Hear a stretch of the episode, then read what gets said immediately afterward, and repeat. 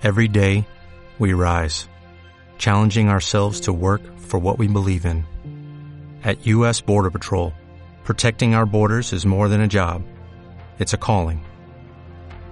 Agents answer the call, working together to keep our country and communities safe. If you are ready for a new mission, join U.S. Border Patrol and go beyond. Learn more at cbp.gov/careers.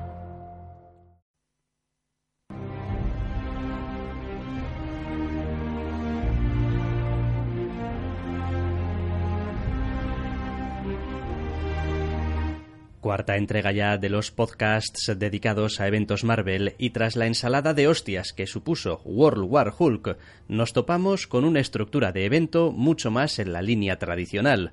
Gran amenaza, altísimas apuestas y una nueva vuelta de tuerca a algunos de los problemas cada vez más evidentes en los eventos de la editorial. Hablamos ya, sin más dilación, de Secret Invasion.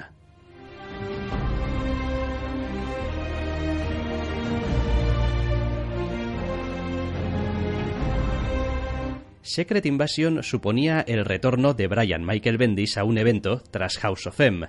Algunas cosas podían haber cambiado un poco en el panorama editorial de Marvel, pero si existía una constante, esa era la cada vez más evidente importancia del escritor estadounidense para la Casa de las Ideas. El calvo de Cleveland tenía el control de las dos colecciones vengadoras de la editorial, New Avengers y Mighty Avengers, y las aprovechó al máximo para pavimentar el camino a una historia de premisa interesante, que en general no supo estar a la altura de las expectativas. No obstante, dejó algunas situaciones para el recuerdo y sobre todo un soberbio trabajo de conjunción de colecciones, de manera que todo el mundo estuviera como loco por leer cómo diablos iba a acabar todo aquel embrollo encabezado por la frase Who do you trust?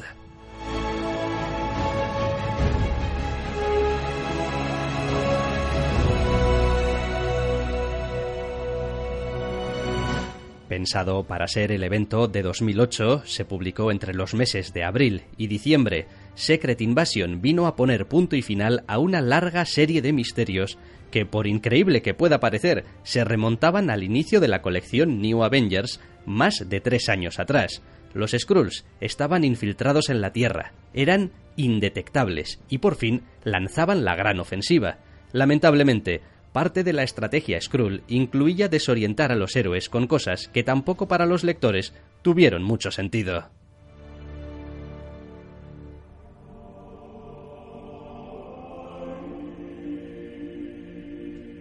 Al mando de los lápices encontramos a Leinil Francis Yu, un autor cuya fiabilidad había quedado patente en New Avengers, colección que gozaba de una regularidad admirable gracias a la capacidad del dibujante para adaptarse a los agobiantes ritmos mensuales de publicación, su marcada identidad visual, con un estilo feísta y algo exagerado y desproporcionado, tampoco le han impedido nunca demostrar su incontestable calidad. No parecía el filipino, cierto es, el prototipo de dibujante de eventos, ya que hasta ahora se había optado por autores de trazos más limpios y estética menos marcada, pero la elección resultó acertada. Su modo de dibujar a los Skrulls era de lo más memorable. Su estilo de dibujo casaba muy bien con esta historia de suspicacias e histeria, y además estaba totalmente en sintonía con el guionista, ya que llevaban meses trabajando juntos e incubando esta historia.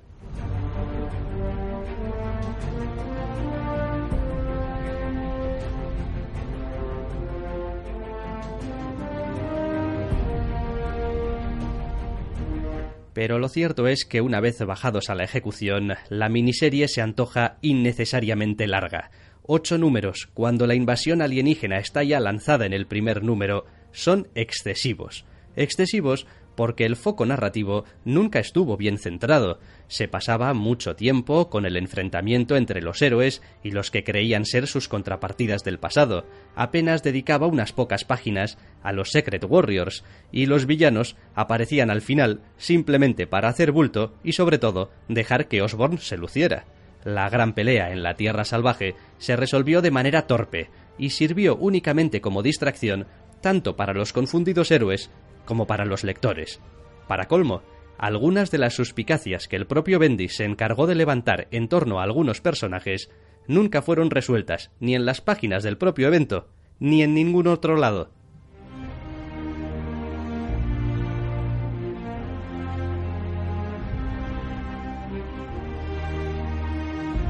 El desarrollo de la historia, lleno de sorpresas, estaba también lleno de incongruencias y de conveniencias, cuestiones todas ellas marca de la casa de un Bendis que nunca ha sabido encajar sus ambiciosas ideas en los encorsetados límites de la estructura de los eventos, en todo momento necesitados de cliffhangers e impactos más que de desarrollo de personajes y dobles juegos en los que destaca el escritor.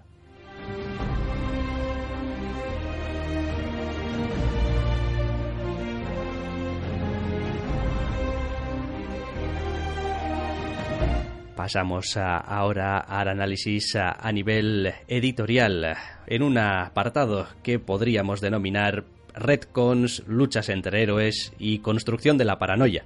Por ejemplo, porque uno de los mayores triunfos de Secret Invasion fue su capacidad para construir la situación casi desde cero y en un tiempo récord. Cierto que se usó el arranque de New Avengers como gancho, pero ese gancho fue en su día tan vago que hubiese podido servir para cualquier historia que se hubiese querido contar. Las colecciones, bajo la batuta de Bendis, sirvieron para revelar nuevos puntos de vista de acontecimientos ya sucedidos, también para introducir nuevos elementos de los que el lector no había podido tener conocimiento, así como para relatar historias situadas en el pasado de nuevos personajes. A este respecto, Cabe señalar que el peso de ese trabajo de creación del ambiente de paranoia recayó principalmente en la colección New Avengers. Esta colección estuvo durante meses secuestrada, entre comillas, por esta trama, y durante un tiempo todos los lectores pudimos obviar el tratamiento, dejémoslo en discutible, que Bendis daba a algunos personajes. Que alguien se comportaba de manera muy impropia, quizás sería porque era un Skrull. Algunos lectores incluso todavía guardamos en la retina el momento de mi capa no funcionará bajo estas condiciones que gritaba el doctor extraño en uno de aquellos números.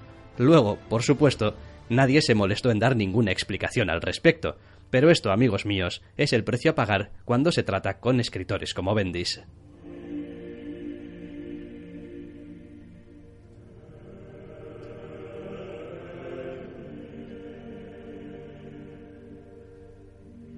El otro gancho que Bendis utilizó para hilar la estructura de Secret Invasion fue una miniserie titulada New Avengers Illuminati, cuya publicación data de un año antes, de 2007. Toda ella es a mayor gloria de los retconeos. Esta mini, de tan solo cinco números, tiene la particularidad de funcionar como conveniente retconeo y como prólogo al evento al mismo tiempo. El primer número establece al grupo entrando en contacto con los Skrulls tras su guerra con los Kree, y el último hace que la infiltración les explote en la cara. Lo que se contó entre medias no fue más que un relleno bonito de ver, gracias a los lápices de Jimmy Cheung, pero en realidad un disparate a nivel argumental, en el que de manera bastante desafortunada se daban giros de tuerca a cosas como el origen del Todopoderoso. También se ahondaba contradictoriamente en la búsqueda de las gemas del infinito y se reintroducía torpemente a Novar en el universo Marvel. La adición de Novar es lo mejor que se derivó de aquellos números de trámite, pero el camino hacia Secret Invasion, con la ayuda de algunas otras grapas que se situaron en el pasado, también hay que reconocerlo, y que se centraban en lo que habían estado haciendo los Skrulls, ya estaba pavimentado.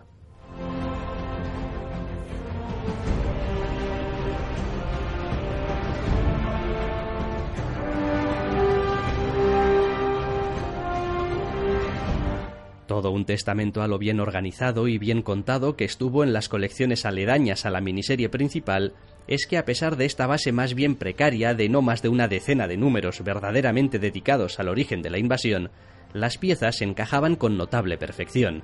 Redconeos como los Illuminati eran enormes, pero también plausibles, y la paranoia que se apoderó de algunos personajes resultó muy interesante, sobre todo cuando intentaban encajar lo poco que sabían con cómo se habían desarrollado acontecimientos anteriores como Civil War. Bendis demostró que en el juego de humo y espejos, de medias verdades y mentiras ocultas a plena vista, tenía un filón que sabía explotar, incluso a sabiendas de que el juego estaba amañado, ya que los autores tenían incontables posibilidades de justificar casi cualquier cosa, los lectores nos embarcamos en general en una loca carrera a la caza del superhéroe sustituido, a la caza del Skrull infiltrado.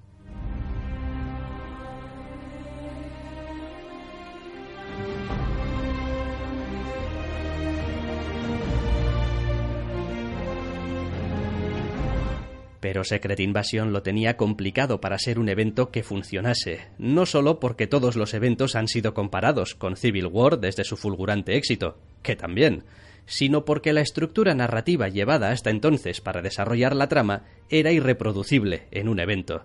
Se trataba de una historia contada casi de tapadillo entre otros sucesos, con muchos personajes actuando de manera sospechosa, donde se cuestionaban las motivaciones a la hora de tomar decisiones de todo el mundo, y donde el lector nunca tuvo un atisbo de lo que preparaba el enemigo. Y entonces llega el evento, y lo más secreto que le queda a todo el asunto es el título.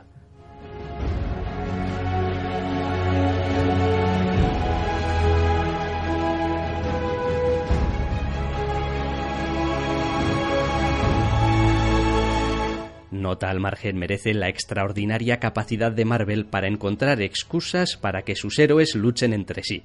En House of M se enfrentaban quienes querían volver a su realidad y quienes no la recordaban o no querían volver al estatus anterior. En Civil War luchaban por cuestiones más ideológicas. En World War Hulk luchaban obligados por el Titán Esmeralda. Secret Invasion supone el cuarto evento seguido en el que vemos a los héroes luchar entre sí. Esta vez eran dobles alienígenas dobles alienígenas. Les faltó que fueran también, no sé, clones gemelos malvados, vaya. Una tendencia que ya entonces empezaba a resultar repetitiva y que sin embargo en la editorial han reutilizado sin pudor en eventos siguientes. En Siege la lucha fue contra villanos vestidos de héroes. En AVX se luchaba contra un puñado de mutantes, muchos de ellos héroes, imbuidos del poder del Fénix. En Original Sin, entre distintos grupos de Vengadores con objetivos diferentes. En definitiva, el problema de los eventos de Marvel parecía ser, a esas alturas, que se gastaba demasiada energía en buscar nuevas excusas para los enfrentamientos y demasiado poca en desarrollar tramas en las que cada número añadiera algo a la historia, más allá, claro, de calentar motores para el número siguiente que prometía ser, como no, mejor y más grande que el anterior.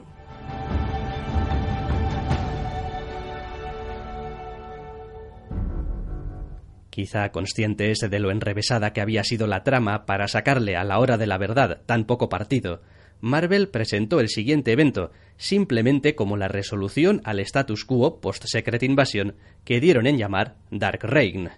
En este sentido, me gusta pensar que en Marvel aprendieron algunas valiosas lecciones de World War Hulk, y de ahí que con una idea narrativa en cierto sentido similar, básicamente dar carpetazo a una línea argumental, el siguiente evento fuera mucho más sólido, creativamente más consciente de cuál era su meta y capaz de conjugar mejor la historia que quería contar con el modo en el que quería hacerlo, personalmente siempre he visto con bastantes buenos ojos la historia que será nuestro siguiente punto de interés y que respondió al título The Siege, pero todo eso queda ya para una entrega futura.